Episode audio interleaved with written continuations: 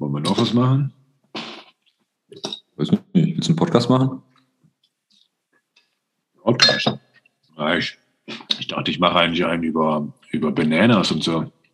Ich habe auch eine Idee gehabt. Lass mal was über Barbell machen. Also über Barbell und Bananas. Ja, ja. Barbell und Bananas. Hört sich gut an. Hey, nicht schlecht. Barbell und Bananas. Barbell und Bananas Podcast. Okay, let's do it.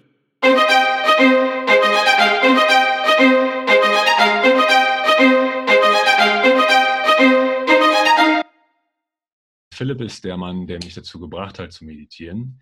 Herzlich willkommen. Dankeschön, Dankeschön. Ja. Ich freue mich, heute hier zu sein. Ja, das ist eine große Ehre für mich. Sehr gut, sehr gut. Und ähm, die erste Frage wäre eigentlich, wie du jetzt so mit dem Meditieren beispielsweise angefangen hast oder wie bist du dazu gekommen? Oh ja, das ist schon länger her. ähm, ja, das fing eigentlich schon früh an. Also ich hatte ja schon ziemlich früh generell Interesse daran. Ähm, ich habe, glaube ich, mit 14, 15 ähm, hatte ich schon so ein Interesse dafür, für Buddhismus, für den Dalai Lama, ähm, für Meditation allgemein. Ich habe mich immer gefragt, was ist das überhaupt? Und irgendwie habe ich immer so ein, schon da einen gewissen Bezug dazu gehabt und ein großes Interesse generell. Und ich habe dann auch, glaube ich, ab der also 10., 10., 11. Klasse habe ich dann mir mal ein Buch äh, geholt von dem Dalai Lama und da waren dann auch so ein paar äh, Meditationstechniken mit, drin. Äh, unter anderem halt die, ich sag mal, ganz normale Atem, Meditation. Ähm, ja, genau. Und so fing das dann langsam an, dass ich das dann so für mich ausprobiert habe. Aber halt immer komplett alleine für mich. Ne? Ähm, und ähm, habe gemerkt, das tut mir irgendwie gut. Ich mache das einfach jeden Tag fünf bis zehn Minuten, manchmal länger.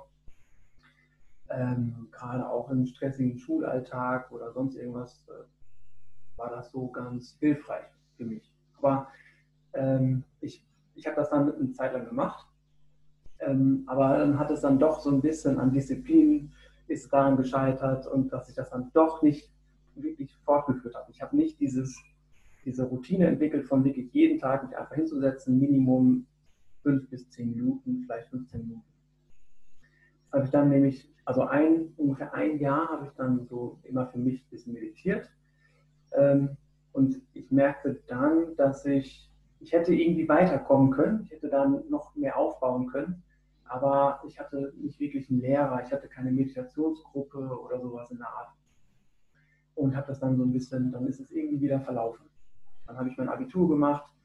Äh, ich hatte eh andere Flausen im Kopf in dem Alter und äh, genau, dann ist das so ein bisschen verlaufen. Und äh, dann erst wieder nach dem Abitur, als ich dann nach Peru ging, für, für mein soziales Jahr. Also ich habe ja über das Weltwärtsprogramm, ähm, äh, genau, habe ich meinen Zivildienst gemacht in, in, Peru für ein Jahr. Und da merkte ich, dass, dass ich auch wieder so ein, so ein Interesse dafür hatte. Dann ist das wieder ein bisschen aufgeblüht, sage ich mal. Es kam wieder zurück. Und da habe ich dann auch wieder angefangen zu meditieren. Einfach die ganz normale Atemmeditation. Sich einfach nur hinzusetzen und sich auf den Atem, Atem zu konzentrieren und ein bisschen freier zu werden von den Gedanken und von den Gefühlen und von den körperlichen Empfindungen. Dass man eben nicht mehr äh, in diesen Gedanken drin ist so, und von einem Gedanken zum nächsten springt, was unser normaler, was das normale Prozedere ist im Alltag bei uns, ähm, sondern einfach ähm, immer wieder, sobald man merkt, man ist zu sehr in den Gedanken drin, zurückzukommen zu dem Atem und äh, ja, sich auf den Atem zu konzentrieren und die Gedanken, die aufploppen, einfach zu beobachten. Und also das ist ja die, quasi die Essenz, die Grundessenz der Meditation, der normalen Atemmeditation. Und das tat mir da immer schon sehr gut. Das war immer super in der Zeit. Und also so hat sich das dann quasi über Jahre hinweg, habe ich dann mal einmal die Woche meditiert, mal wirklich sieben Tage am Stück meditiert, dann habe ich wieder zwei Monate gar nicht meditiert. Das hat sich dann, das war immer so ne, phasenweise. Immer wenn ich merkte, ich brauchte das jetzt irgendwie, ich brauche ein bisschen Ruhe, ich brauche ein bisschen Entspannung, ein bisschen mehr Wahrnehmung, ähm, da ähm, war das dann äh, sehr hilfreich. Ne? Aber dass ich dann wirklich angefangen habe, jeden Tag äh, routinemäßig zu meditieren, das fing dann erst vor zwei Jahren ungefähr. Und also ist das so ähm, dieses das Beobachtende, also dass du quasi so ein bisschen drüber stehen kannst oder dich davon distanzieren kannst, ist das der Grund, wieso du meditierst? Ja, eigentlich schon, total. Ja. Und ich bin dann nicht mehr, es ist halt so gesehen absolute Freiheit. Ne? Das, das ist ein, für mich einer der Gründe, warum wir in den Urlaub fahren. Ähm, wenn wir im Urlaub sind und am Strand sitzen, dann ist die Arbeit, äh, Probleme und sonst irgendwas, das ist einfach 1000, 2000 Kilometer entfernt von uns. Wir können da nichts machen. Das heißt, wir sind so gesehen frei von diesen Dingen. Und somit auch gedanklich, gedanklich kann man sagen, ja, ich kann jetzt nichts machen. So, ne? Die Arbeit ist da und ich bin hier und ich, jetzt auf einmal äh, habe ich die Wahrnehmung für das, was auch um mich herum passiert. Und Meditation macht letzten Endes genau das Gleiche. So, man kann sagen, Meditation ist Urlaub, Urlaub im Kopf.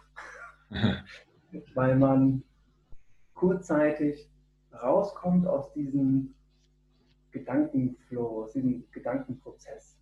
Man ist kurz ein bisschen frei. Ne? Da ist eine kleine, eine klitzekleine Lücke zwischen den Gedanken und dem Beobachter, kann man sagen. Du beobachtest nur deine Gedanken. Und das ist Freiheit. Das ist absolute Freiheit. Du bist dann kurz frei. Du bist einfach, alles ist wieder gut. Alles ist wieder äh, man, man, sieht zwar stressige Gedanken, auch schöne Gedanken, neutrale Gedanken, aber man ist generell so ein bisschen freier davon. Und dadurch kommt ganz, ganz automatisch, das ist halt unsere, unsere innere Natur, würde ich sagen, das ist eigentlich unser natürliches, natürlichstes Sein als Mensch. Wenn man freier ist von Gedanken und ein bisschen mehr Abstand hat von den Gefühlen, ähm, wenn man das einfach nur beobachten kann, dann ist man automatisch ruhiger, ein bisschen zufriedener, more peaceful, wie man auf Englisch sagt. Ne? bisschen, ja. Und ähm, ja, einfach, wie soll ich sagen, ja, mehr im Zen. Ne? So, kann ich, kann ich durchaus verstehen. Ich meine, es hört sich immer so ein bisschen ähm, Woo-Woo-mäßig an, wenn man sagt, ich bin total im Moment und sowas. Aber äh, es ist schon, meine, Später können wir nochmal darauf kommen, aber neurowissenschaftlich ist es quasi gut ergründbar, wieso das so ist, anhand von der Neuroanatomie. Ähm, ich, ich fand halt noch interessant, ich hatte beispielsweise ein Buch gelesen von Viktor Frankl, also Man's Search for Meaning ist das. Äh, der deutsche Titel fällt mir jetzt gerade nicht ein.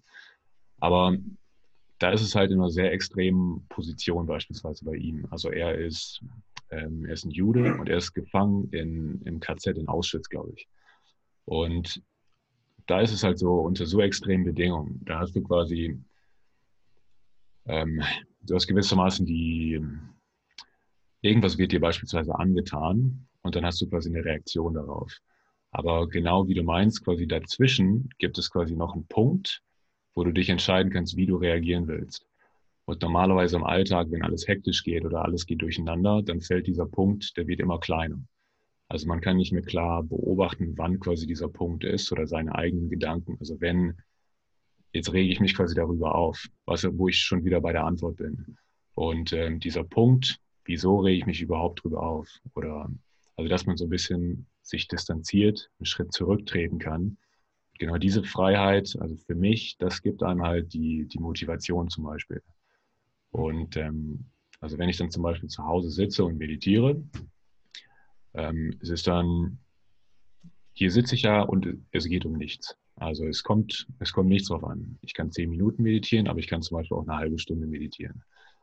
Und ähm, genau dieses Setting quasi, wenn es um nichts geht, verhilft mir gewissermaßen besser klarzukommen oder besser mit diesem, mit diesem Zyklus quasi umzugehen, wenn es drauf ankommt. Also wenn ich in hochstressigen Situationen bin oder sowas beispielsweise. beispielsweise. Und da gibt es, ähm, also Abraham Lincoln hat zum Beispiel mal gesagt, ähm, wenn man ihm sechs Stunden gibt, um einen, einen Baum zu fällen, dann verbringt er vier Stunden damit, die Axt zu schärfen. Und genau dieses Axtschärfen, das ist für mich so ein bisschen die Meditation. Also tatsächlich mal so ein bisschen seinen Geist zu schärfen, ähm, für, also sein Auge auch zu schärfen für das, was tatsächlich erledigt werden muss. Nicht, dass ich mich irgendwie in irgendwelchen Aktivitäten einfange, irgendwelche Dinge, die ich mir vorstelle, die mich ans Ziel bringen, sondern dass ich tatsächlich einen Schritt zurücktrete und ähm, mal beobachte und distanziert beobachte, was ich tatsächlich überhaupt machen möchte. Und dabei hilft dann gewissermaßen Meditation, weil es halt ein gutes Training ist. Ja, ja. ja die, letzten Endes sagen die Buddhisten auch, ähm, Meditation ist fast nichts anderes als äh, den Geist irgendwie wieder einfach mal aufzuräumen, ein bisschen zu putzen. Ne? Wir putzen uns jeden Abend die Zähne, aber unseren Geist, unser, unser Denken, da gehen wir nicht mal durch und äh, staubsaugen mal. So. Finde ich fast komisch, dass es so ist. Ne? Also man, hat, ja. man putzt sich die Zähne, aber die Priorität für den Geist hat man irgendwie nicht. Mhm. Total, genau, das ist es. Und dieser ja. eine Punkt, den du angesprochen hast, das mit der, mit der, mit der Reaktion, das ist, das ist eigentlich der entscheidende Punkt. Also ähm, im Buddhismus sagt man auch, dass man, ähm, man kann sich nicht, äh, man kann nicht wirklich beeinflussen, beeinflussen, was für Gefühle und Gedanken aufkommen. Das ist, wir im Verlauf unserer Entwicklung nehmen wir Sachen auf, ja, unser Bewusstsein nimmt wie Schwamm Sachen auf und wir entwickeln gewisse ähm, Gedankenpatterns und äh, Gedankenstrukturen und auch emotional entwickeln sich da bestimmte Dinge. Und je nachdem, in welcher Situation wir sind, äh, können wir jetzt nicht unbedingt ent, äh, darüber entscheiden, wie wir uns fühlen oder welche Gedanken jetzt genau aufploppen. Das kann man in bestimmten Grad schon beeinflussen, aber überwiegend es, kommt es ja einfach hoch. Und wenn wir jetzt unbewusst, eher unbewusst damit umgehen, also da keine wirklich bewusste Wahrnehmung dafür haben, dann haben wir die Tendenz, einfach darauf zu reagieren. Man reagiert auf das, was bei uns hochkommt. Also, keine Ahnung, zum Beispiel, äh, der eine sitzt im Straßenverkehr und muss eine Minute warten, weil, weil es rot ist. Bei dem kommt vielleicht äh, Wut auf. Wut und äh, Zeitdruck, ich muss los und was denkt der Chef und etc. etc. Wenn man jetzt nicht bewusst das wahrnimmt, sondern man es einfach quasi geschehen lässt, dass es, äh, also das, äh, beziehungsweise es kommt auf und man reagiert sofort darauf. Mhm. Also ohne wirklich das wahrzunehmen, bewusst, sondern man ist direkt in diesem Film von, oh, was denkt mein Chef, was denken meine Kollegen und äh, das ist ja auch total wichtig, etc. etc. Ähm, dann ist man in diesen Gedanken und in diesen Gefühlen einfach verankert. Man kann ein bisschen, man ist einfach drin. Man ist dann von nicht frei. Da ist keine, keine Lücke, keine Distanz, sondern man ist einfach drin. Ähm, und das kann natürlich dann dazu führen, dass sich das auch immer wieder wiederholt. So. Das nächste Mal, wenn man in einer roten, bei einer roten, roten Ampel steht, passieren die gleichen Gedankengänge und man ist wieder in diesem, in diesem Gedankenstrudel emotionalen Chaos. Keine Ahnung, jetzt mal äh, sehr negativ gesehen. Ne? Ja. Positiv gesehen geht das natürlich auch. Ähm, ich wollte nur sagen, dass ähm, Meditation ist halt eine, einfach ein super Tool, ist einfach eine super Technik zu trainieren dass man dann in diesem Moment einmal das bewusst wahrnimmt, dass man merkt, ach, okay, oh, jetzt kommen diese Gedanken. Ah, okay, ah, ich werde wütend. okay, ich werde gerade wütend. Will ich wütend sein? Das ist halt das Ding. Man kann dann entscheiden. Man kann sich dafür entscheiden, ob man, ob man diese Gedanken, äh, ob man da jetzt mehr drauf eingehen will, ob man jetzt noch wütender werden will oder ob man das ein bisschen loslässt äh, sich davon distanzieren kann und dann hat man andere Möglichkeiten zu, zu agieren. Also man reagiert nicht mehr, sondern man agiert. Das ist für mich ein großer Unterschied. Absolut, ja. Also ich sehe das auch so, dass man, man wird halt schnell reaktiv quasi, wenn man sich nicht, wenn man das nicht kultiviert, gewissermaßen diese Fähigkeit. Das ist so mhm. eine, wie quasi eine spezielle Fähigkeit, die quasi, die man hat, aber die überträgt sich halt gewissermaßen auf andere Fähigkeiten. Also weil man halt zurücktreten kann und das beobachten kann, kann man halt nicht reaktiv sein, sondern man ist proaktiv. Ich kann vielleicht vorher quasi schon sehen, okay, das wird mich aufregen, weil ich quasi vorher einen Schritt, äh, einen Schritt zurückgetreten bin und das beobachtet habe, einfach so zum Analysieren. Und also absolut, wie du sagst, man hat halt Muster, die einem nicht mal auffallen, Meditation nimmt dann einfach so ein bisschen den, die Schnelligkeit daraus. Und ich habe jetzt halt quasi auch schon oft gehört, also es ist nicht so, also das Meditation, viele Typ A-Persönlichkeiten haben so ein bisschen die Angst, dass eine Meditation gewissermaßen dann so den, den Edge nimmt oder ähm, also den so ein bisschen, ja, sagen wir, die Schärfe oder die, dann sind sie nicht mehr so ehrgeizig, quasi so in dem Sinne, weil sie ja was erreichen wollen unbedingt. Aber ich finde zum Beispiel, dass es genau gegensätzlich ist. Also dadurch, dass man wieder einen Schritt zurücktritt, kann man halt beobachten, was tatsächlich ist nötig, um, um an dieses Ziel zu kommen. Also es ist dann, dann weist man halt eher wahre Produktivität auf, anstatt dass man sich gefangen lässt in irgendwelchen äh, Flurries of Activities. Quasi man macht irgendwas und es ist einfach quasi Aktionismus, um irgendwie was zu machen, aber es ist nicht wirklich produktiv. Und ähm, deswegen auch gerade, ich glaube, Typ A-Persönlichkeiten haben besonders durch ihren Ehrgeiz nicht so sehr, die sehen das nicht so sehr, dass ihnen das helfen kann, sondern eher so ein bisschen als Bürde. Oder dann denkt man halt schnell, äh, man möchte es nicht so gerne machen, weil einem es eben quasi den Ehrgeiz klaut. Und ähm, ich glaube, besonders für solche Persönlichkeiten, die halt auch eher, ähm, sagen wir mal, westlich angehaucht sind, für uns westliche, in unseren westlichen Denkstrukturen oder wir quasi auch als Deutsche, haben es halt meistens sehr präzise und akkurat sozusagen, auch quasi unsere Sprache schon. Und dann diese östliche Philosophie, also beispielsweise halt, sagen wir, ayurvedische Medizin aus Indien oder halt traditionelle chinesische Medizin, die drücken das halt eher so ein bisschen philosophischer aus. Und das, ich glaube, uns ist das quasi zu unkonkret. Man versteht das nicht so sehr. Deswegen finde ich halt, Meditation hat irgendwie immer noch sowas wie so ein Branding-Problem. Also Meditation hat gewissermaßen mit, mit Leuten, die sich nicht speziell damit beschäftigen, hat irgendwie einen schlechten Ruf einfach. Wie, wie, wie ist es bei dir? Also wie erlebst du das? Ich finde, in den letzten Jahren hat sich das so ein bisschen geändert, glaube ich. Also ich das denke stimmt, an, das glaube ich auch. Ähm, also es hat, es, da gibt es schon eine andere Offenheit mittlerweile, auch weil es ähm, gerade in der Wissenschaft auch Meditation ja auch immer mehr ergründet und die Benefits davon, die werden ja auch, erschließen sich ja auch immer mehr. Ne? Äh, ein Punkt war mir noch da im Kopf, dass durch Meditation entwickelt sich zum Beispiel viel mehr diese graue Materie, glaube ich, graue Gehirnstruktur oder irgendwie sowas. Also, ja. also äh, die, man hat halt quasi so neuroplastische Veränderungen. Also das Gehirn kann sich halt immer genau an das anpassen, an das, was man macht. Es wird immer quasi exakt, also es gibt auch das SET-Prinzip, Specific Adaptation to Impose Demand. Das ist eigentlich ein Trainingsprinzip, aber das gilt für das Gehirn eben genauso. Also das Gehirn passt sich immer genau an das an, was man gerade macht. Und also letztendlich, es heißt, es passt sich strukturell tatsächlich an das an, an die Meditation beispielsweise. Und dann zum Beispiel hat man eine Struktur im Hirn, das ist äh, die Amygdala. Und die Amygdala ist dazu da, damit man Bedrohung wahrnimmt. Und ähm, diese Amygdala, da wurde zahlreich in, Medi äh, in, in, Experimenten gezeigt, dass Meditation diese Amygdala weniger aktiv macht und gewissermaßen auch strukturell kleiner machen kann als, als Struktur.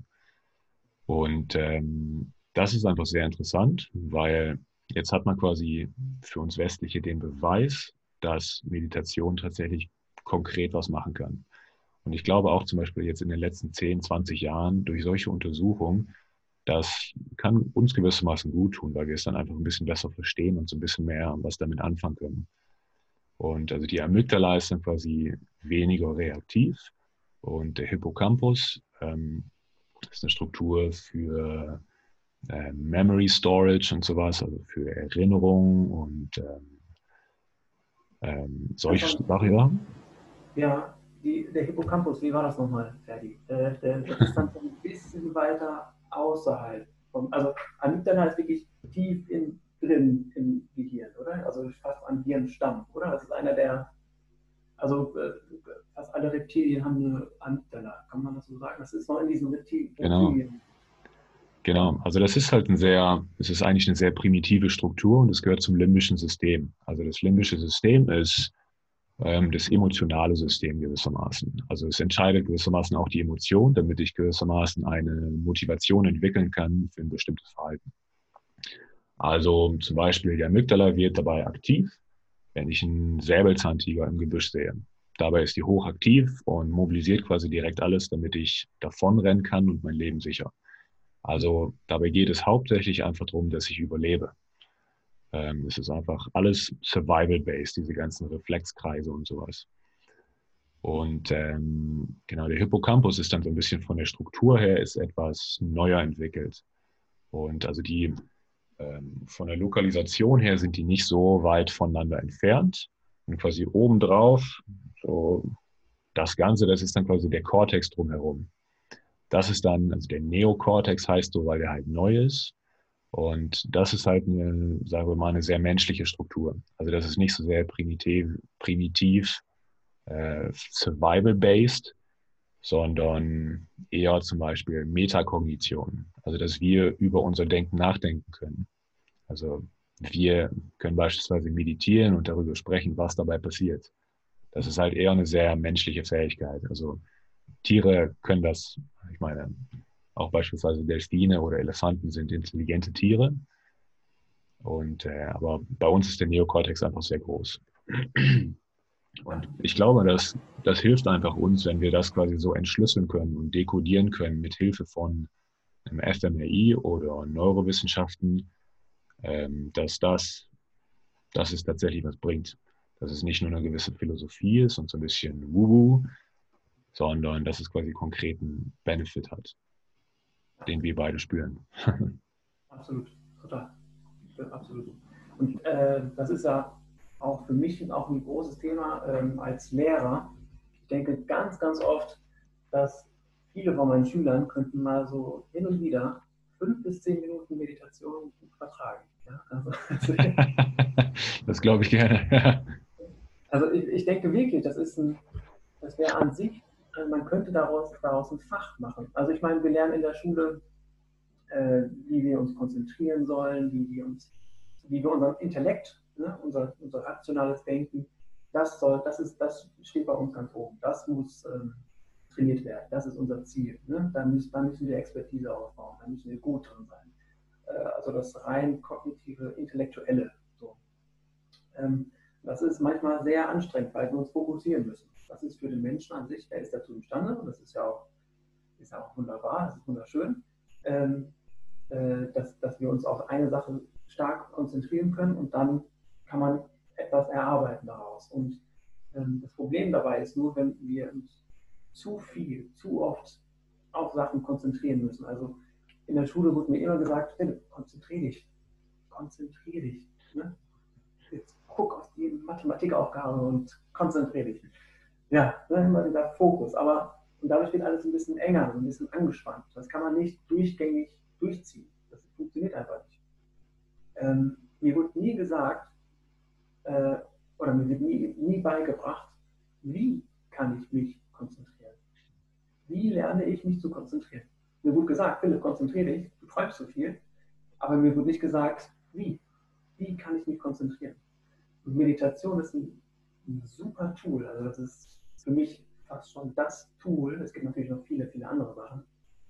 Ähm, gerade auch aus dem äh, eher körperlich-sportlichen Bereich, was du machst, oder auch durch harter Yoga oder generell Yoga noch, wo es ja auch mehr um den Körper geht, ähm, zu lernen, äh, sich zu konzentrieren.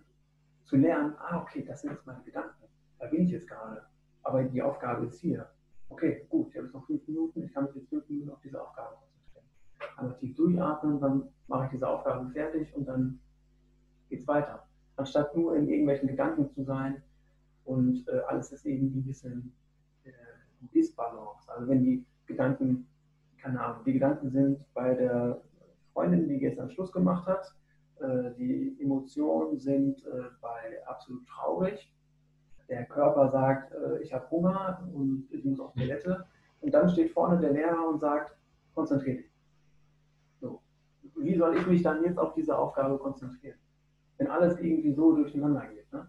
Und Meditation wäre ein Tool zu lernen, das alles wieder so ein bisschen erstmal wahrzunehmen. Das war allein schon wahrzunehmen, das ist schon die halbe Miete. Wenn man das, diesen Tumult wahrnehmen kann, das ist schon wirklich die halbe Miete. Weil dann kann man sich dafür entscheiden, dass, wie man jetzt mit diesen Sachen umgeht. Und sobald wir uns entscheiden können, ich meine, wenn wir uns entscheiden können, äh, wenn man sich jetzt entscheiden muss, will ich glücklich sein oder unglücklich? Wofür entscheiden wir uns? Für glücklich sein. Man will irgendwie was ins, in, in Balance bringen. Wenn wir uns entscheiden können, wie wir mit diesen Sachen umgehen, dann finden wir auch irgendwie Wege, dass das alles wieder so ein bisschen ein Stück weit äh, in Balance kommt und man findet wieder mehr zu, ja, zu, dann halt zu mehr Konzentration, zu mehr Ruhe. Man kann wieder besser funktionieren, sag ich mal. In der Schule jetzt. Da bin ich auch tatsächlich überzeugt davon, dass es ist nicht gewissermaßen die, ähm, also ich meine, man, man sagt jetzt zum Beispiel, du sollst, dich mehr, du sollst dich mehr konzentrieren. Aber es ist dann nicht so sehr, dass du irgendwie vielleicht nicht den Willen hast, dich zu konzentrieren, sondern dir fehlt dann vielleicht eher die Fähigkeit dazu. Und ich glaube halt quasi die konkrete Fähigkeit, sich sowas zu erarbeiten, sowas kriegt man dann zum Beispiel durchs Meditieren oder durch zum Beispiel einfach konkrete Fähigkeiten. Wie kann ich das jetzt anwenden? Ich glaube halt zum Beispiel häufig ist es nicht so sehr, sagen wir bei einer Verhaltensänderung, ist es nicht so sehr ein Motivationsproblem, sondern dass ich nicht wirklich entschlüsseln kann, was sind die konkreten Fähigkeiten, die ich brauche, um da hinzukommen. Und dafür ist, glaube ich, Meditation einfach so ein sehr praktisches Tool.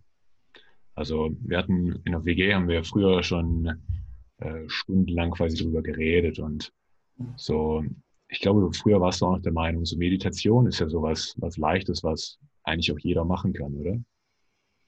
Absolut, sofort, jederzeit. Also, ja, man kann es überall machen. Das ist auch das Schöne daran. Ne? Ob man in der Bahn ist oder jetzt beim Autofahren selbst vielleicht jetzt nicht unbedingt. Äh, aber generell kann man das immer machen. Ja. Und letzten Endes ist es ja, klar, am Anfang ist es ein, ein Tool, eine Technik, man muss das irgendwie erstmal erlernen. Aber mit der Zeit wird es quasi zu einem relativ normalen Zustand, mehr oder weniger. Irgendwann wird man zu einer eher meditativen Person, sein. Oder äh, nicht Person, man ist, hat dann äh, überwiegend in einem meditativen Zustand. Das heißt nicht, dass man die ganze Zeit so rumgeht und man ist so total, ne? sondern ähm, man agiert ganz normal mit den Leuten, man spricht mit den Leuten, man macht, sein, man macht seinen Job, man kümmert sich um seine Familie etc. Äh, man wird aber generell ein bisschen bewusster. Letzten Endes geht es immer wieder um Bewusstsein. Bewusstsein äh, und Wahrnehmung, dass man Sachen besser wahrnehmen kann. Was außerhalb passiert, aber vor allem was innerlich passiert. Was passiert mit meinen Gedanken, mit meinen Gefühlen, mit meinem Körper? Was passiert mit meiner Energie? Ähm, die, mir irgendwie zur Verfügung steht. Manchmal habe ich mehr Energie, manchmal habe ich weniger Energie. Ähm, wenn man diese vier Sachen mehr in, in, ins Gleichgewicht bringt, so, dann, ja, dann kommt man halt zu mehr Ausgleich und dadurch kommt äh, wieder mehr Ruhe, Zufriedenheit, mehr Glücklichkeit. Ja, genau, mehr Konzentration. Ja. Da muss ich tatsächlich sagen, ähm, gerade auch wenn du zum Beispiel Glück und sowas ansprichst, es gibt vielleicht, ich würde sagen, für mich persönlich gibt es zwei Sachen, die mich tatsächlich langfristig gesehen, die mich glücklicher gemacht haben in meinem Leben. Und das eine ist zum Beispiel, steht da jetzt hinter mir, das sind Lesen, das sind Bücher. Also ich lese einfach gerne und hauptsächlich ist es zum Beispiel, dass ich irgendwie Sachen über das Gehirn lerne, die ich sehr interessant finde. Ähm, Bücher über das Gehirn kriege ich quasi eigentlich immer am schnellsten durch, weil ich einfach quasi diese, weil ich einfach die Motivation dafür habe. Das ist einfach wahnsinnig. Da bin ich einfach neugierig auf dem Gebiet. Und die zweite Fähigkeit ist dann tatsächlich das Meditieren. Wenn ich einfach mal einen Schritt zurücktreten kann und genau wie du sagst, einfach bewusst beobachten kann, was ich, wie ich mich jetzt entscheiden will. Ähm, das ist dann die zweite Fähigkeit, die war quasi wirklich langfristig gesehen, die mich eigentlich glücklicher macht dann weiß ich auch so ein bisschen besser, ähm, wo ich halt meine Energie reinstecken soll, weil ich es halt klarer analysieren kann. Ich habe halt nur ein bestimmtes Kontingent an Energie zur Verfügung. Und wenn ich jetzt immer irgendwas mache, was mich eigentlich aufregt und was mich wahnsinnig viel Energie kostet, ich muss das ja nicht unbedingt so hinnehmen, sondern ich kann mich halt entscheiden, das rauszucutten. Und ähm, wenn es jetzt quasi um die Praxis geht, ähm, so Praxistipps, ähm, wie hast du zum Beispiel angefangen oder was wären da so Praxistipps, die du empfehlen kannst? Generell einfach, um mit Meditation generell anzufangen, zu starten. So. Ja, genau. Also wenn man jetzt sagen wir, ich habe du hast zum Beispiel einen Schüler und du hast zum Beispiel die Idee, Meditation würde ihm gut tun. Was würdest du ihm empfehlen? Also was ist quasi die konkrete Fähigkeit, wie man dann anfangen kann? Hm. Ja, also da gibt es halt, da gibt's halt tausend verschiedene Techniken und Möglichkeiten. Was mir halt damals dann doch echt geholfen hat, war ähm, eine, genau die eine Meditationsgruppe in, in Osnabrück. Ähm, ah, da, wo auch wir zusammen mal waren. Okay. Genau, genau, richtig. Genau, direkt um die Ecke bei uns gab es dann dieses äh, Meditationszentrum. Und das war, das kam mir halt sehr zugute. Ne? Und, äh, da konnte ich jeden Dienstag oder jeden Donnerstag einmal die Woche hingehen. Und dann hat man generell so ein bisschen über Meditation gesprochen und was es überhaupt ist. Und man hat dann halt nochmal 20, 30 Minuten meditiert oder irgendwie einen Bodyscan gemacht oder andere Sachen, so, die, genau, die in diese Richtung gehen. Und ähm, da hat mir einfach geholfen, dass ich da so eine Gruppe hatte, wo ich dann wirklich einmal in der Woche hingehen konnte, äh, mich darüber informieren konnte, lernen, Sachen lernen, Sachen lernen konnte und ähm, meditieren konnte. Und das war, das war quasi der Anfang für mich, da so eine Routine reinzubekommen. So, so ja, so eine Regelmäßigkeit. Weil man muss halt so ein Gleichgewicht finden, wie mit allen Dingen. Wenn man neue Sachen lernt, man kann es einmal anfangen und äh, da ein bisschen was lernen. Äh, das ist auch gut so. Aber wenn man es wirklich in sein Leben mit integrieren möchte, dann braucht man schon ein Stück weit Disziplin, dass man das regelmäßig tut damit man da wirklich äh, so diesen Skill, diese Technik verinnerlicht und äh, besser anwenden kann, auf langfristiger Sicht. Also ja. Für mich war da äh, ja, eine Gruppe. Eine Gruppe war gut am Anfang für mich, um da überhaupt reinzukommen und auch mich auszutauschen mit anderen Leuten über dieses Thema. Was ist das überhaupt? Ne? Und woher kommt das? Ist das wirklich nur so ein Voodoo-Quatsch oder so? Ne? Ähm, genau, das war ein Punkt. Und an sich, äh, jetzt bei der Meditationstechnik, ganz am Anfang einfach nur Atem zählen.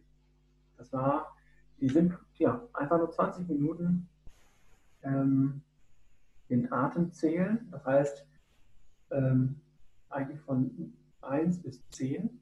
So, weil immer wenn man ein, einmal ein- und ausgeatmet hat, 1.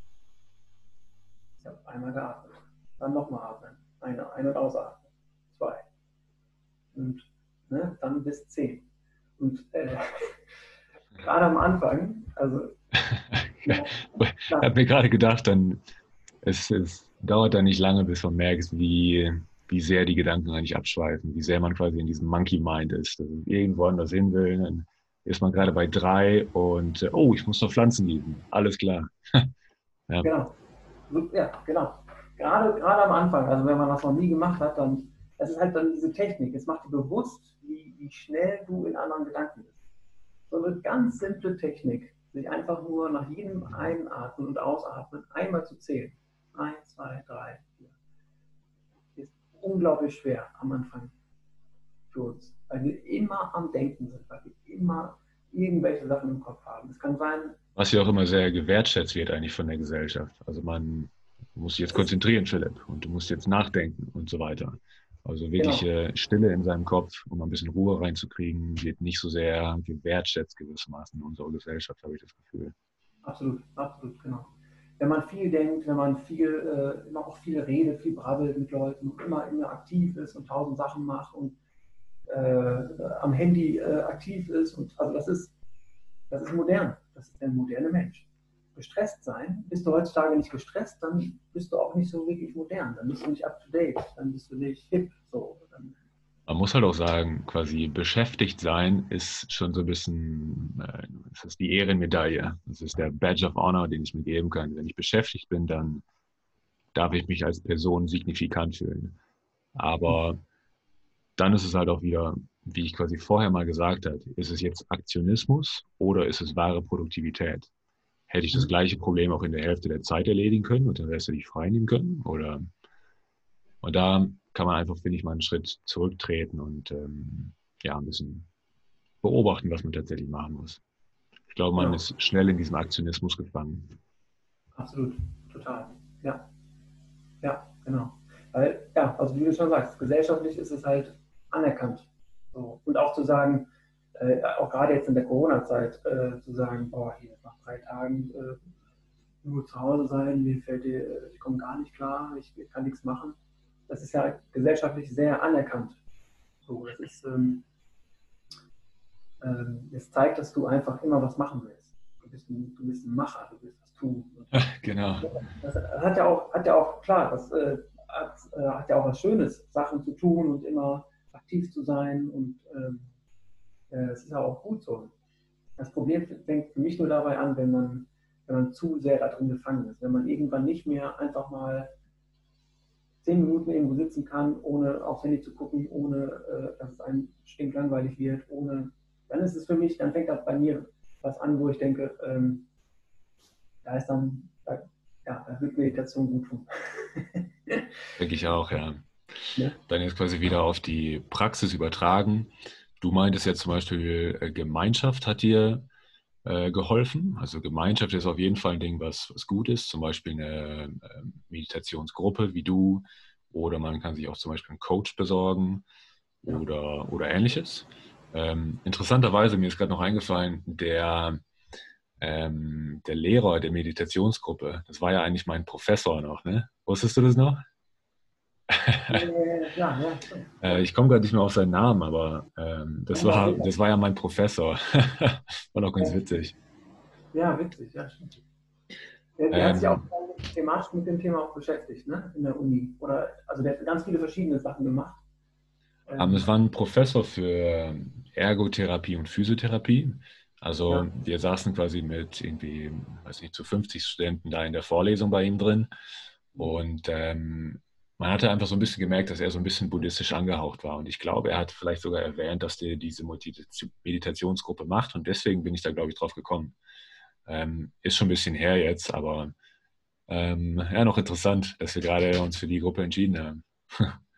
Ja, ähm, bei den Praxistipps ist mir jetzt halt noch eingefallen, wenn man jetzt halt quasi Gemeinschaft kann man ja hier beispielsweise jetzt gerade nicht machen. Jetzt sitzt man halt zu Hause und man kann nicht in eine Meditationsgruppe gehen. Eine andere Option beispielsweise, die einem aber immer noch eine gewisse Verbindlichkeit bietet, ist dann zum Beispiel sowas wie eine App.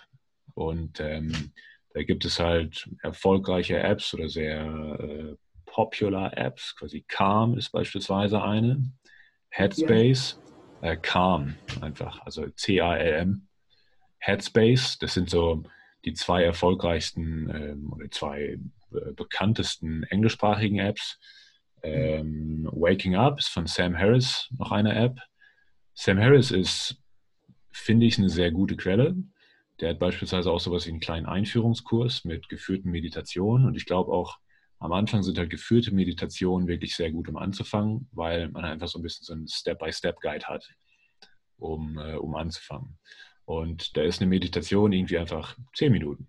Erstmal nicht zu schwer machen, sondern erstmal leicht anfangen dass man erstmal eine gewisse Regelmäßigkeit reinkriegt. Äh, die drei sind jetzt alle auf Englisch. Ähm, dann im deutschsprachigen Raum gibt es noch Seven Mind.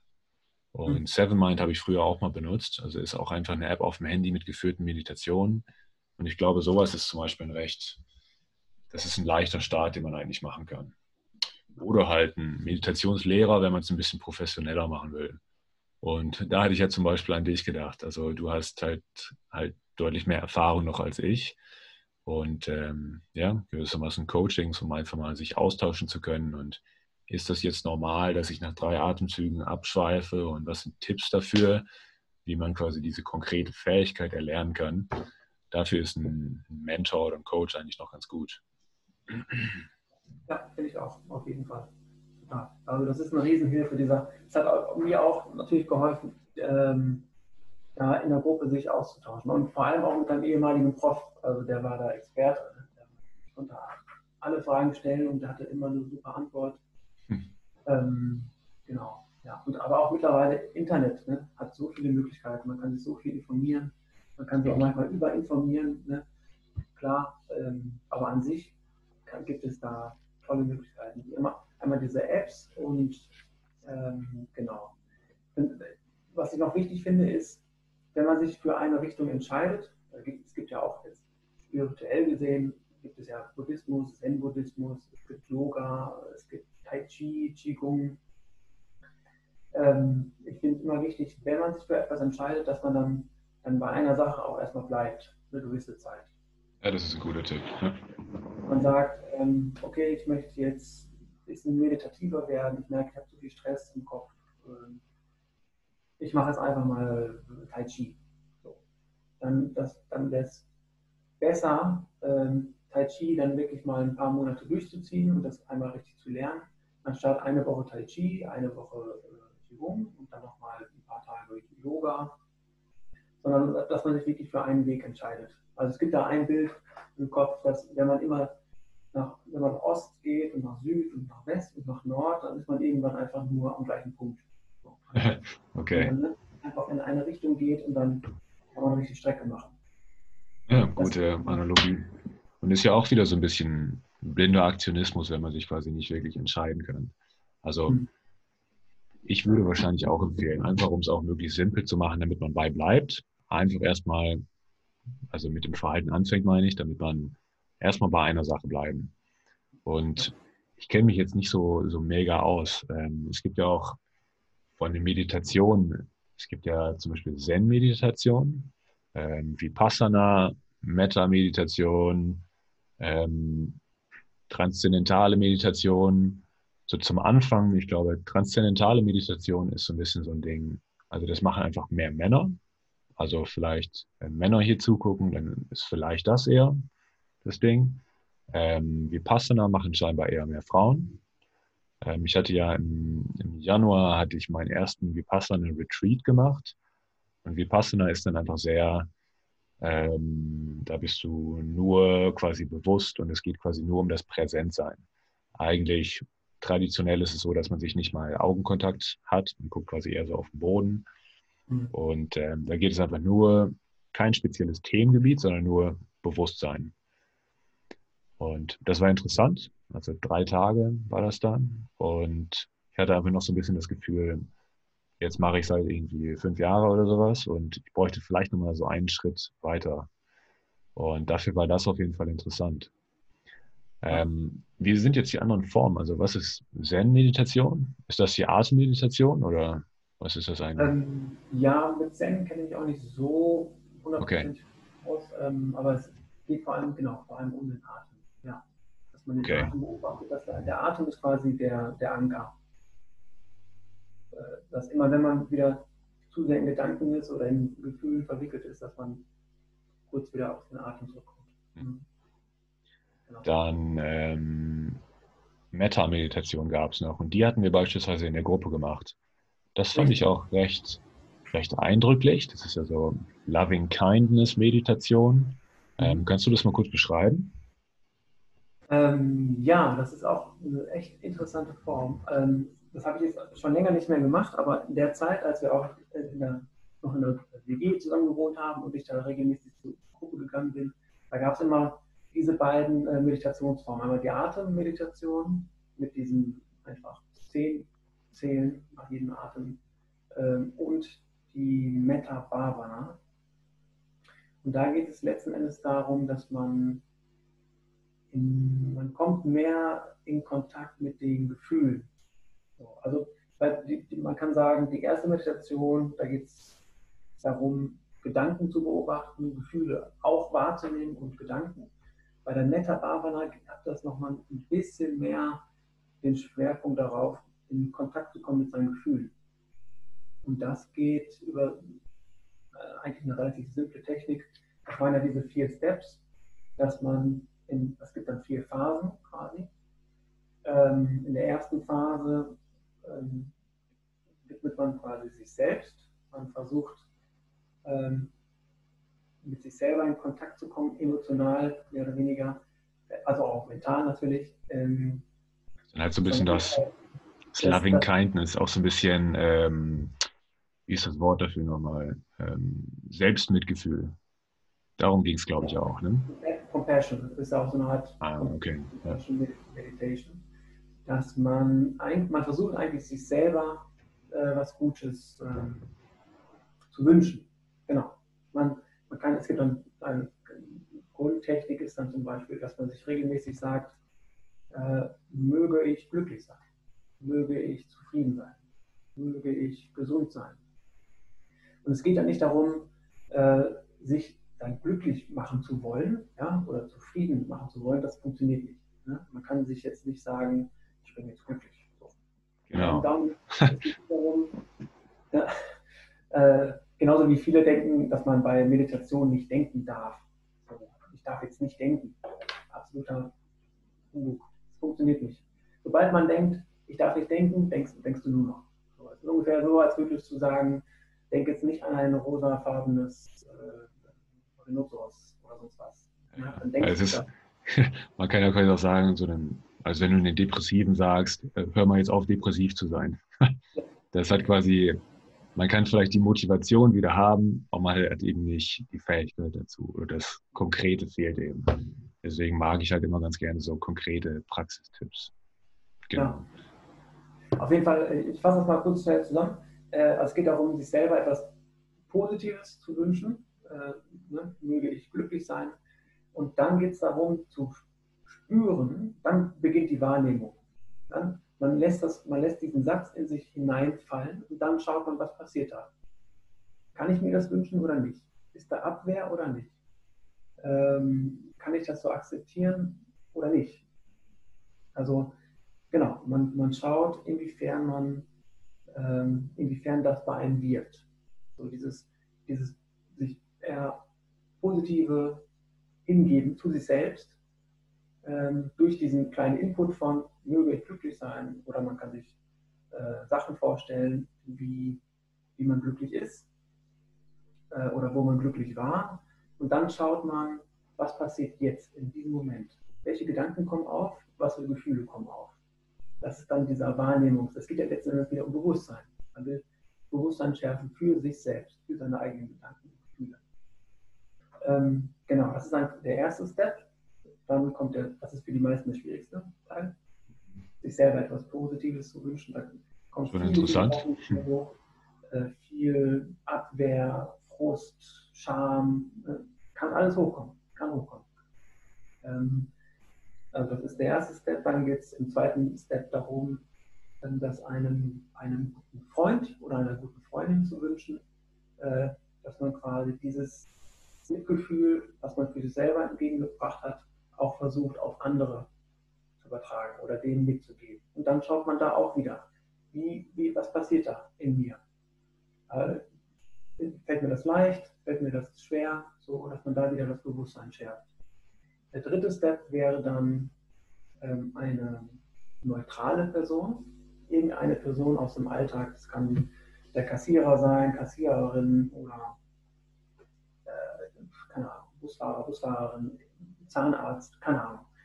Ähm, dass man versucht, dieser neutralen Person, mit, zu der man an sich keinen wirklichen Kontakt hat, man hatte keinen wirklichen Austausch jetzt, äh, man hat sich nicht großartig unterhalten oder so, man kennt sich nicht äh, total gut, sondern sie ist relativ neutral, diese Person. Dann versucht man auch dieser Person diese Compassion ja, äh, quasi auch entgegenzubringen. Und man versucht da wieder nochmal reinzuspüren, was passiert da bei mir. Wenn ich das versuche, was passiert da bei mir.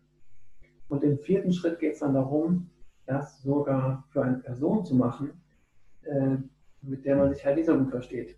Die man, man könnte sagen, ein, ein böser Nachbar oder der Feind oder irgendeiner, den man überhaupt nicht abkann, wo man denkt, so, oh, geh mal weg. Gibt es ja. Es gibt Leute, da ist so irgendwie so eine Abneigung oder da will man weg oder äh, keine Ahnung. Ich fand für mich, das war irgendwie fast der, ähm, der interessanteste Schritt, weil dann merkt man auch so ein bisschen, dass es eigentlich so ein bisschen unsubstanziell ist, was man, wenn ich dem irgendwas missgönne oder sowas, dann mhm. merkt man auch irgendwie so, ja, ich kann ihm auch was Gutes wünschen. So wahnsinnig substanziell, wieso ich dem das missgönne, ist eigentlich nicht. Fand ich mhm. immer ganz interessant früher. Ja. Jetzt habe ich es auch schon wieder lange nicht gemacht. Ja, ich auch nicht, ich auch nicht. Aber damals hat mir das echt gut getan. Also es war eine super Technik, kann ich nur jedem empfehlen. Ähm, genau, und gerade auch in diesem Moment, gerade beim, beim vierten Schritt, äh, wo es um diesen Feind geht oder diese Person, zu der man, von der man ein bisschen abgeneigt ist. Ähm, gerade da merkt man, okay, ich halte die zwar auf Distanz, ja, aber so ist es dann auch gut.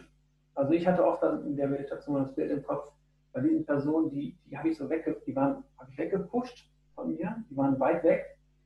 Äh, die anderen Personen, die waren nah an mir, da gab es kein Problem. Emotional, mental gab es da keinen. War okay, fühlte mich gut dabei. Die anderen Personen, die waren gedanklich, waren die weiter weg von mir. Aber wenn die da hinten waren, dann konnte ich denen auch sagen, hey, der Mensch will auch nur glücklich sein. Der Mensch will einfach auch nur glücklich sein. Und egal, was für ein Verhalten der an den Tag legt, ob das äh, gut war oder nicht so gut und ne, angemessen oder nicht, im Kern will dieser Mensch auch nur glücklich sein. Und das mental, ist eine gute Realisierung. Absolut, absolut. Und das, da, durch so eine Meditation macht man sich das dann bewusst. Man ist nicht mehr in diesem Film von, oh, der ist total böse und ich will gegen den kämpfen und alles ist blöd an dem, sondern man merkt, man realisiert wieder, ah, okay, dieser Mensch, so wie er da hinten jetzt ist, ist okay, ja, passt. Ähm, und, ähm, aber wie er da hinten jetzt ist, so ein bisschen weiter weg von mir, ist auf Distanz, so kann ich ihm auch dieses Gefühl entgegenbringen, diesen Gedanken von, möge auch du, mögest auch du glücklich sein. Ja, ja absolut. Ein Mensch, der glücklich sein will, das gönne ich dir. Und absolut. Interessanterweise ähm, können sich manchmal daraus dann, das, das wird alles ein bisschen entschärft. So. Ja, und, ähm, also es gab da andere, es gab da Berichte von anderen Leuten, äh, die dann berichtet haben, dass, dass durch diese Meditation konnten, hatten die auf einmal einen ganz anderen Kontakt auf einmal zu ihrem, zu ihren Arbeitskollegen oder zu ihrem Chef oder. Das habe ich auch schon häufig gehört, ja. Genau, dass man einfach einen anderen Bezug hatte dann zu diesen Leuten, weil man sich das bewusst gemacht hat. Es geht wieder um Bewusstsein.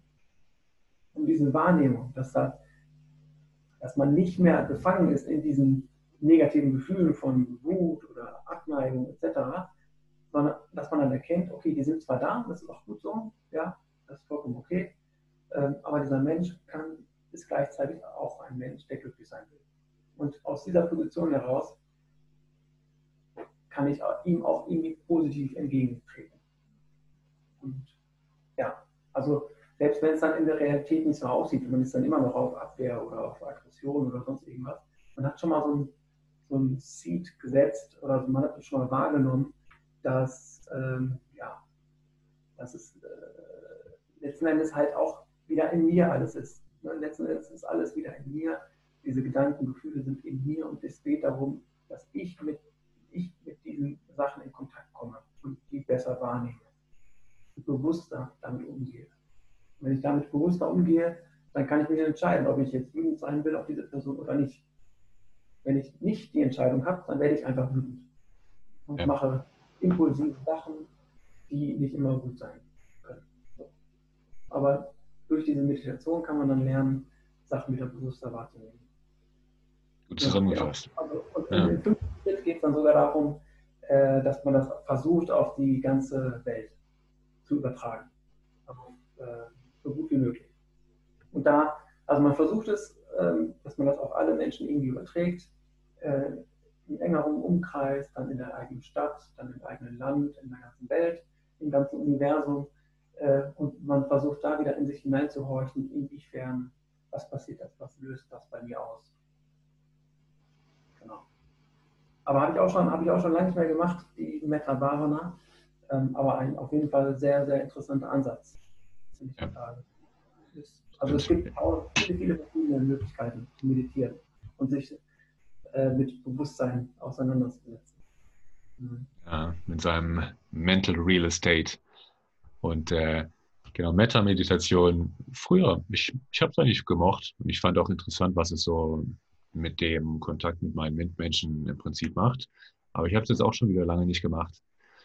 Ähm, ja, also das sind die verschiedenen Arten der Meditation. Und wenn man jetzt anfangen will, vielleicht einfach erstmal eine nehmen und dann ein bisschen dabei bleiben.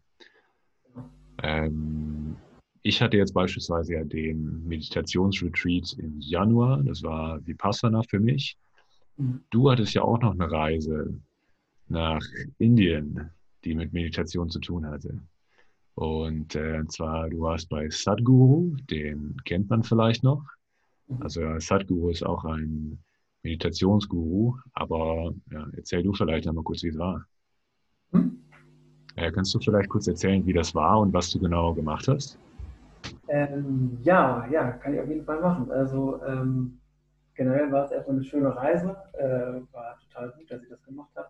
Insgesamt war ich dann fast zwei Monate in Indien und also die ersten vier Wochen war ich ähm, in Delhi und habe da äh, einen äh, Yoga-Workshop gemacht. Also es fing an, ich war ja erst in diesem Meditationszentrum da in Osnabrück und habe dann das Buddhistische quasi gelernt. Ähm, und nach einer gewissen Zeit merkte ich, dass ich ähm, auch merkte, gut, ich befasse mich jetzt gut mit meinen Gedanken, mit meinen Gefühlen. Mir fehlte aber noch so dieser körperliche Part. Ähm, dieses, ja, dieser bewusste Umgang, Umgang mit, meinem, mit meinem Körper auch. Und da dachte ich, irgendwie, da, da fing ich auch einmal an, mich für Yoga zu interessieren. Ähm, genau. Und dachte, dass Yoga das eigentlich gut verbinden würde, dieses körperliche, auf der einen Seite körperlich aktiv sein und ähm, ja, körperlich wachsen, auch spirituell eventuell zu wachsen und gleichzeitig dieses, dieser meditative äh, Aspekt. Und deswegen habe ich dann diese Reise gemacht nach Indien. Ich war für vier Wochen in Delhi, habe dann da so einen dreiwöchigen Kurs gemacht, äh, harter Yoga-Kurs ähm, über die Isha Foundation was halt von Saturo halt aufgebaut wurde. Okay. Und ähm, genau, habe da dann drei Wochen Yoga gelernt. Ich habe da insgesamt vier Yoga-Techniken kennengelernt und äh, ja, die ich jetzt heute halt immer noch mache, jeden Morgen. Nicht jeden, jeden Morgen, aber ich versuche auf jeden Fall jeden Morgen zu machen. Ähm, ach genau, und ein halbes Jahr vorher habe ich auch schon in Deutschland, habe ich noch das Inner Engineering Programm mitgemacht. Da habe ich ja zum ersten Mal diese, diese Shambhavi Mahamudra Kriya Meditation kennengelernt. Okay. Und, genau, und ähm, ja, und da, da war ich dann ja auch schon, da war ich schon total äh, hellauf begeistert von dieser Meditation. Und ich dachte, das ist bestimmt nochmal ein, ein neuer Weg für mich. Äh, ja, also vor allem, dass ich meinen Körper nicht invol mit involviere in diesen Prozess, in diesem, in meinem, auf meinem spirituellen Weg. Für mich hat es auch immer eine spirituelle Art, ähm, einen spirituellen Aspekt. Genau, und dann ähm, war ich in Delhi für drei bis vier Wochen und dann nochmal äh, direkt danach zehn Tage in dem Ashram von, von der Isha Foundation. Also im Yoga, Yoga Center. Ähm, genau, das war, ich habe da jetzt keinen Kurs gemacht oder so. Ich war einfach nur da und ähm, habe dann für mich meine Yoga-Routine gehabt, jeden Morgen um 5.30 Uhr aufstehen. Ähm, das war so generell die Routine in, in, in diesem Yoga-Center. Ähm, genau, da haben die Leute zusammen Yoga gemacht, ab 5.30 Uhr. Ähm, und meine Routine war letzten Endes so, dass ich zwei, drei Stunden Yoga gemacht habe. Dann gab es ein total leckeres Frühstück. Ähm, und dann gibt es da ja noch zwei Tempel, äh, einmal den Dhyana Linga, dann ähm, den Devi-Tempel ähm, und es gibt noch, äh, äh, noch, also noch viele, viele andere Sachen, die man da machen kann, spirituell gesehen. Und ja, dann, meine Routine war dann einfach, dass ich ähm, morgens Yoga gemacht habe, gegessen, dann vielleicht noch mal kurz ein bisschen ausgeruht, dann habe ich meine Tour gemacht äh, äh auf diesem Yoga Center. Das ist halt riesengroß. Ne? Das ist eigentlich eine kleine Stadt, kann man schon mal sagen. Und äh, war in diesen Tempeln, die mir auch nochmal einiges bewusst gemacht haben. Ich hatte auch tolle, sag ich mal, spirituelle Entwicklungen für mich machen können.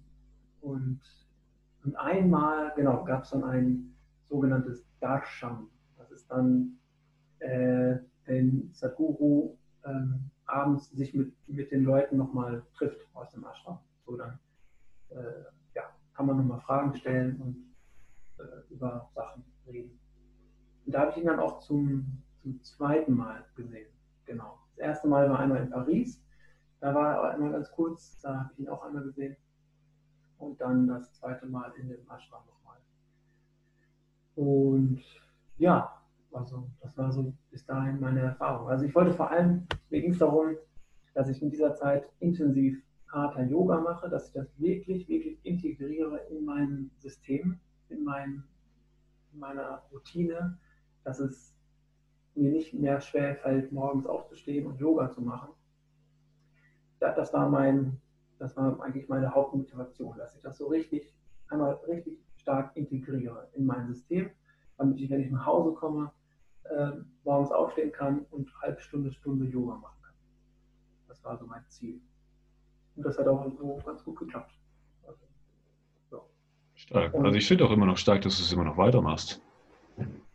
Ja, also es tut halt, tut halt gut.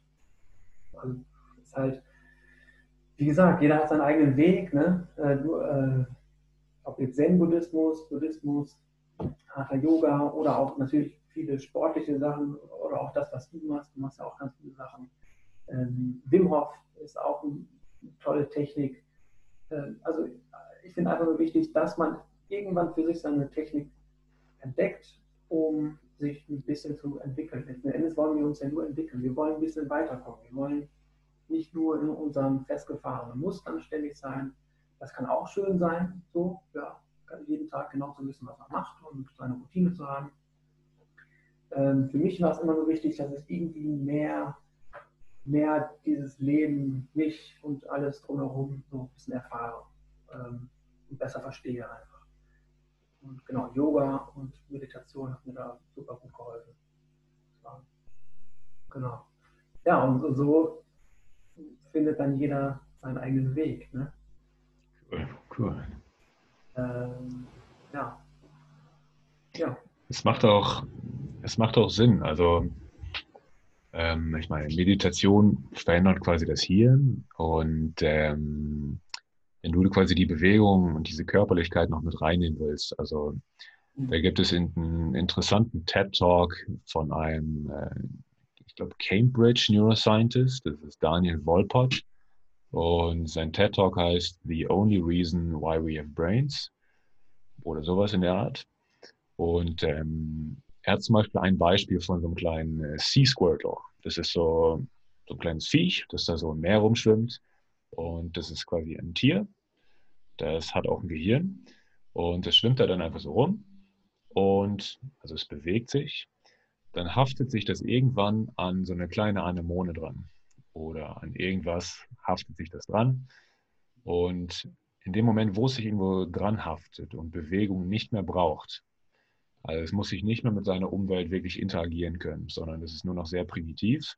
In diesem Moment äh, verdaut er sein eigenes Gehirn. Er braucht quasi das Gehirn nicht mehr, um mit seiner Umwelt zu interagieren und gewissermaßen dieses Tier wird dann auf einmal zur Pflanze. Also von daher macht es Sinn, zum Beispiel, wenn du sagst, du willst gerne Bewegung haben, weil also Bewegung ist für unser Gehirn sehr wichtig. Also einfach für die Aktivierung und Inhibierung von verschiedenen Prozessen. Bewegung ist einer der Hauptgründe, wieso wir überhaupt ein Gehirn haben. Und ähm, das ist recht beeindruckend in seinem TED Talk. Und ähm, also kann ich nur wärmstens, empfehlen, äh, den mal anzuschauen. Der ist sehr interessant. Ja, super. Ja, echt gut. Ähm, ich mit, äh, reinbringen da. Ja, ist gut. genau, kann ich vielleicht in die Links noch schreiben oder so.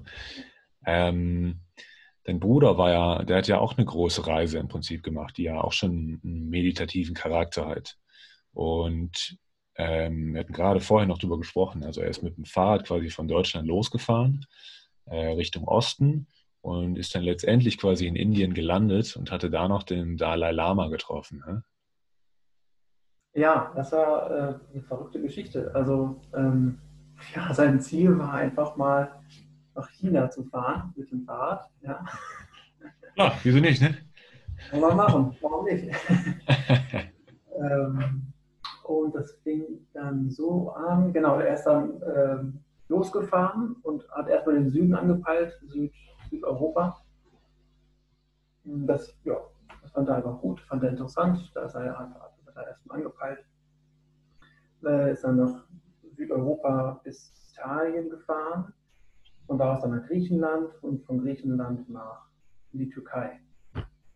Genau, und in der Türkei hat er sich dann doch dafür entschieden, äh, also nicht mehr mit dem Fahrrad weiterzufahren nach, nach Indien, weil das dann, dann doch irgendwie ein bisschen, ich weiß es nicht mehr genau, was die Gründe waren. Auf jeden Fall hat er sich dann dafür entschieden, äh, nach Indien zu fliegen. Hat das, also er hat sich da mit seiner Freundin getroffen, hat das Fahrrad wieder mit nach Deutschland gebracht und er ist dann weitergeflogen nach Indien. Ähm, und genau, hat dann da eine riesen Tour gemacht in ganz Indien. Ähm, und das mit dem Dalai Lama, das war halt, das war einfach, er war in einem Hostel und hat, äh, hat, hat irgendwie einen Polen kennengelernt, der meinte, ja, morgen ist da so ein Seminar mit dem Dalai Lama. Und äh, ich könnte dich vielleicht noch auf die Gästeliste setzen. Und ja, und dann äh, war mein Bruder auf einmal mittendrin. So, dann war dann mit auf diesem Seminar dabei, äh, wo der Dalai Lama einen Talk gehalten hat, irgendwie, über irgendwie ein Thema besprochen hat. Und äh, genau, am Ende konnte man auch noch kurz ihm die Hände schütteln oder kurz einmal äh, Hallo sagen. Und ja, es war eine sehr schöne Erfahrung für meinen Bruder. Es war sehr intensiv, meinte er. Und ähm, genau. Aber abgesehen davon hat er auch dann eigentlich Nordindien gesehen und Südindien ist er auch ganz viel äh, rumgereist ähm, und hat dann da auch einmal Vipassana gemacht. Ich glaube, das erste Mal in seinem Leben. Äh, zehn Tage, jeden Tag oh. meditieren und okay. schreiben. Ne? Also und er meinte, dass da, äh, dass da auch viele, viele Sachen einfach passiert sind in seinem Kopf. Er meinte, so die ersten drei Tage, äh, da war in seinem Kopf einfach viel Gebrabbel, so viele Bubbles kamen einfach hoch, tausend von Gedanken und Gedan äh, Gefühle und Bilder. Und so ab dem dritten Tag, das habe hab ich auch schon öfters gehört von anderen, ab dem dritten Tag ungefähr äh, ist so dieses erste Gebrabbel vom Kopf, ist erstmal, entspannt sich wieder ein bisschen. Und dann wird es interessant eigentlich. Dann kann man quasi tiefer gehen. Ähm, genau, wie du schon meintest, halt Vipassana geht es da vor allem darum, bewusst Sachen wahrzunehmen und vor allem auf den Körper. Äh, sehr fast schon wie so eine Art ganz intensiver Bodyscan. Man geht ja alles komplett einmal durch, bewusst. Jede Partie im Gesicht äh, und den ganzen Körper. Ähm, genau, und dadurch meinte er, hat er auch viele Sachen für sich äh, nochmal herausgefunden. Einfach Gedankenstrukturen, Gedankenpatterns, äh, bestimmte Sachen, wie er auf bestimmte Sachen reagiert, die wurden ihm einfach bewusst dadurch. Also ganz klar. Und dadurch kann man sich wieder entscheiden. Ne? Man kann sich entscheiden, wie man auf Sachen reagieren möchte und konnte dadurch dann ein paar Sachen lösen. So. Also er meint, das war eine sehr wertvolle Erfahrung auch für ihn. Spannend, spannend. Und im Vergleich zu drei Tagen bei mir ist dann ja zehn Tage schon noch eine andere Hausnummer, weil drei Tage war, ich fand es schon noch, ähm, ja, sagen wir mal, anstrengend in dem Sinne. Also, ich meine, es ist nicht körperlich anstrengend oder sowas, aber wenn ich jetzt zum Beispiel hier zu Hause meditiere, wenn ich halt nicht mehr will, dann höre ich einfach auf. Aber wenn ich auf einem Retreat bin, dann ist das eben nicht so. Dann gehst du halt weiter und dann kommst du auch ein bisschen tiefer rein. Und dann musst du quasi auch so, ja, sagen wir mal, schlechte Zeiten aussitzen. Also wenn es gerade irgendwie nicht klappt und du bist überhaupt nicht richtig dabei, du machst trotzdem einfach weiter und guckst einfach, du beobachtest einfach mal deinen Geist, was passiert. Und ich kann mir gut vorstellen, so drei Tage brauchst du einfach mal, um, um runterzukommen, um da mal ein bisschen Stille zu haben. Und dann kommst du schon tiefer. Ja, glaube ich gerne. Interessant, mhm. spannend. War das, also war das bei dir ähnlich, dass du dann, du warst drei Tage insgesamt da und, genau. und auch zehn Stunden meditiert? Oder wie, wie war so der Ablauf? Ähm, also der Ablauf war, also ich habe das hier in der Schweiz gemacht, im äh, Beatenberg. Also war ein super Zentrum, also ist echt cool, kann ich, kann ich empfehlen. Auch gerade so zum Starten. Also es waren viele Anfänger gewissermaßen da und ähm, viele, äh, viele Leute waren da, die es zum ersten Mal gemacht haben. Ähm, deswegen ist das auch ein, ein, guter Start beispielsweise. Und der Tagesablauf war so, äh, ich muss mir überlegen, ich glaube, man steht um 6 Uhr auf. Und also der Tagesablauf ist jeden Tag eigentlich gleich. Und 6 Uhr aufstehen, dann macht man um 6.30 Uhr ist eine Bewegungsmeditation. Du kannst dann zum Beispiel entweder selbst kannst du irgendwelche Übungen machen oder du machst sowas wie ein Bodyscan zum Beispiel mit dem Lehrer dann. Und äh, ich habe so ein bisschen meinen eigenen Kram gemacht, damit ich mich einfach mal ein bisschen bewege und so, weil ich meine eigenen Schwachstellen und sowas halt am besten kenne. Mhm. Und ähm, dann geht man halt in den großen Saal, dann meditiert man erstmal zusammen im Sitzen. Also Bewegungsmeditation, Sitzmeditation, dann kommt ähm, Gehmeditation. Habe ich vorher noch nie gemacht, fand ich super schwierig. Also du gehst da so super langsam rum und versuchst möglichst präsent dabei zu sein. Mhm. Ich konnte wirklich überhaupt nichts damit anfangen, weil ich das halt noch nie gemacht habe und mir ist es super schwer gefallen. Mhm. Und du bist halt auch noch in so einer Szenerie, du bist in den Schweizer Alpen, äh, Berge da hinten und ich fand es recht schwer. Also ich bin fast verzweifelt daran. Ja, und ja. also dann, genau, dann gab es ein Frühstück, also einfach die Mahlzeiten dazwischen. Und dann ist wieder typischerweise Sitzmeditation, Gehmeditation, Sitzmeditation, Gehmeditation. Ähm, irgendwann gab es dann noch Arbeitsmeditation, also dann hast du zum Beispiel irgendwie geputzt oder keine Ahnung, irgendwie Teller abgewaschen oder irgendwie so ein Kram. Also du hilfst in dem Zentrum halt gewissermaßen mit, der Gemeinschaft. Und ähm, das war so der Ablauf eigentlich. Und das dann halt so drei Tage. Also spannende Erfahrung. Auf jeden Fall für mich auch einfach nochmal, um zu sehen, dass ich quasi hier meine Meditationspraxis einfach immer unterbrochen habe, dann, wann es schwer wurde. Und bei einem Retreat äh, geht das halt nicht. Und äh, das war einfach noch, noch spannend zu sehen. Einfach mal ein bisschen, ja, forcieren will ich nicht sagen, aber das Aussitzen gewissermaßen. Und ähm, irgendwann, wenn du halt länger dran sitzt, also mit länger meine ich jetzt konkret über 20 oder über 30 Minuten. Wenn ich dann, dann zum Beispiel sitze, dann merke ich auch wirklich, wie der Körper mal so ein bisschen runterkommt. Und dann merke ich zum Beispiel, wie meine Hände halt warm werden. Fingerspitzen werden warm und gut durchblutet. Meine Ohren merke ich teilweise. Und ich, ich erinnere mich noch dran, früher hattest du mal gesagt, du merkst quasi auch hier so die Stelle. Das ist mir zum Beispiel noch nie passiert. Aber du meintest auch irgendwie, als du so länger meditiert hast, also so eine Stunde oder sowas, oder? Ja, ja, ja, doch, das fing irgendwann so an. Ähm, also vor allem fing das, glaube ich, auch mit der Wim Hof Methode an. Als wir das damals gemacht haben auf der Terrasse, das war. Ah, okay. Ja, da fing das auch, doch, da fing das so an, dass ich immer hier so ein, so ein diese Tingling Sensation hatte. Ne? Okay.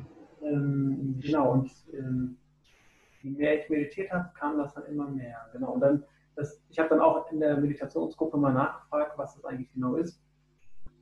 Äh, letzten Endes, also kann, für mich war das dann so eine, so eine Art äh, Zeichen, sag ich mal, von Milestones, an dem ich dann erkannt habe, dass ich jetzt ganz gut drin bin in der Meditation. Okay, interessant. Also, aber, also aus yogischer Sicht kann man sagen, das ist quasi das dritte Auge, was, was dann aufgeht ähm, das Akna Chakra, glaube ich, heißt das. Okay. Äh, und wissenschaftlich gesehen, anatomisch ist es die Zwiebeldrüse ne, oder Zwiebel, Zwiebeldrüse, äh, die, ja, aktiviert wird. Und, ähm, genau, und dementsprechend dann hier vorne äh, so, ein, so, ein, so, ein, Gefühl, äh, soll ich sagen, so ein, so ein kribbeliges Gefühl entsteht.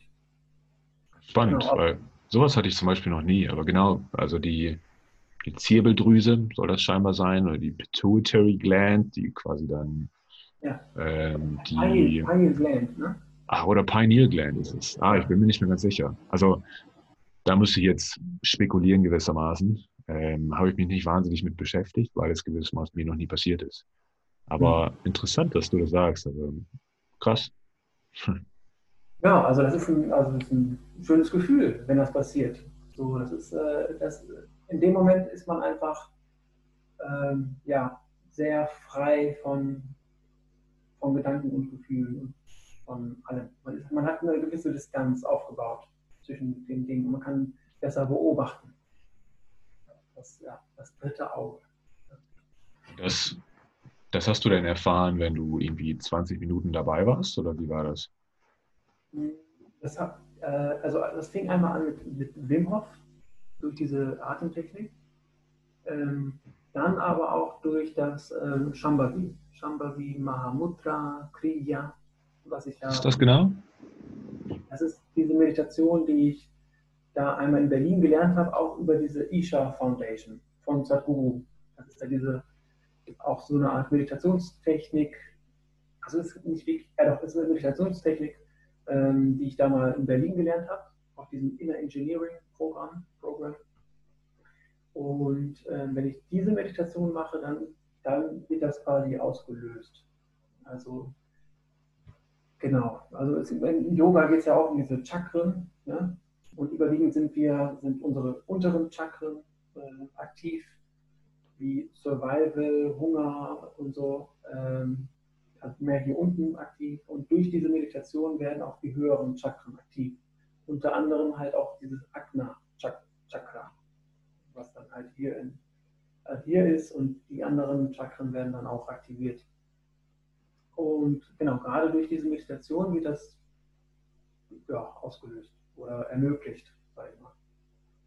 Genau. Und mittlerweile ähm, ja, also manchmal ist es so, manchmal nicht. Wenn ich mich jetzt einfach mal so hinsetze, manchmal setze ich mich kurz vorm Schlafen gehen gerne nochmal ins Bett und meditiere nochmal so ein paar Minuten. Ähm, so, da manchmal kommt das vor, dass sich dann auch, dass, dass sich das hier ein bisschen öffnet, manchmal nicht. Ist, weil letzten Endes ist das eigentlich auch äh, nicht so wichtig. Also ist ein schönes Gefühl, wenn das passiert.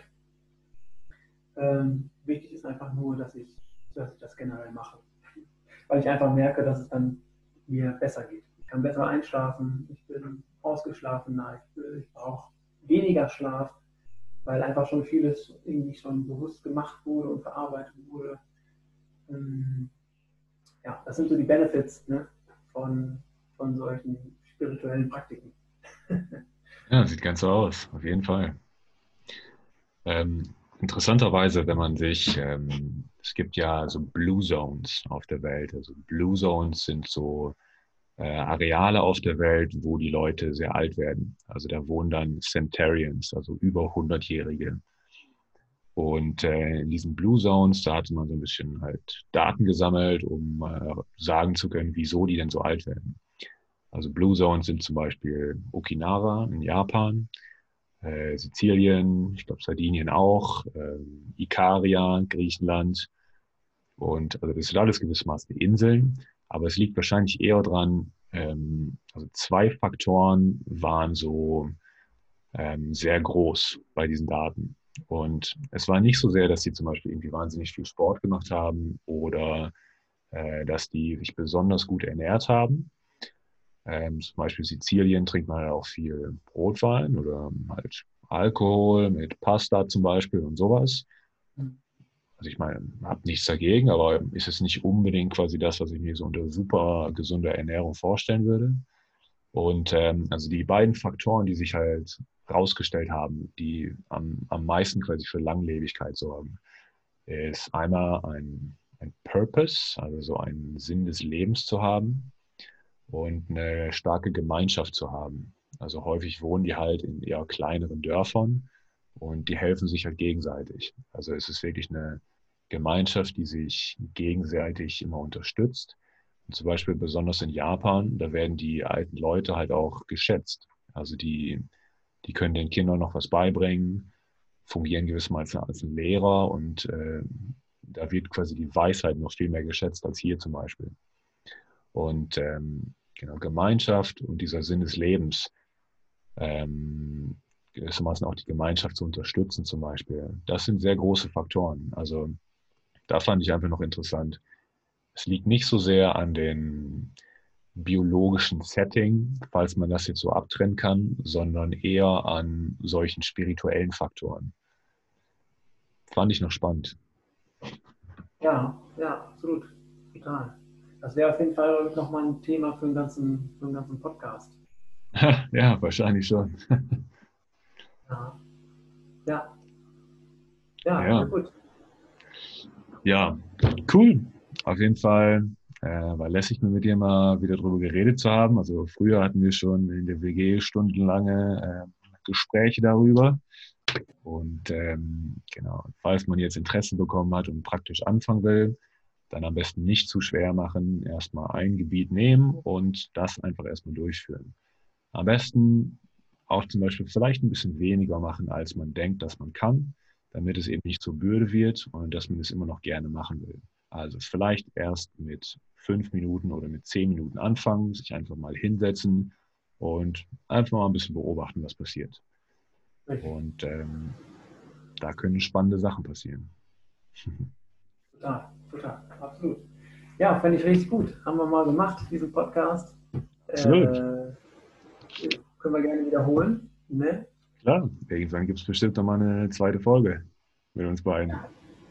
Ja, sehr gut, alles klar. Dann würde ich sagen, äh, bis zum nächsten Mal. Ich sage schon mal Tschüss. Ne? Alles klar. Ich bedanke mich ganz herzlich, Philipp, und bis zum nächsten Mal. Alles klar. Mach's gut.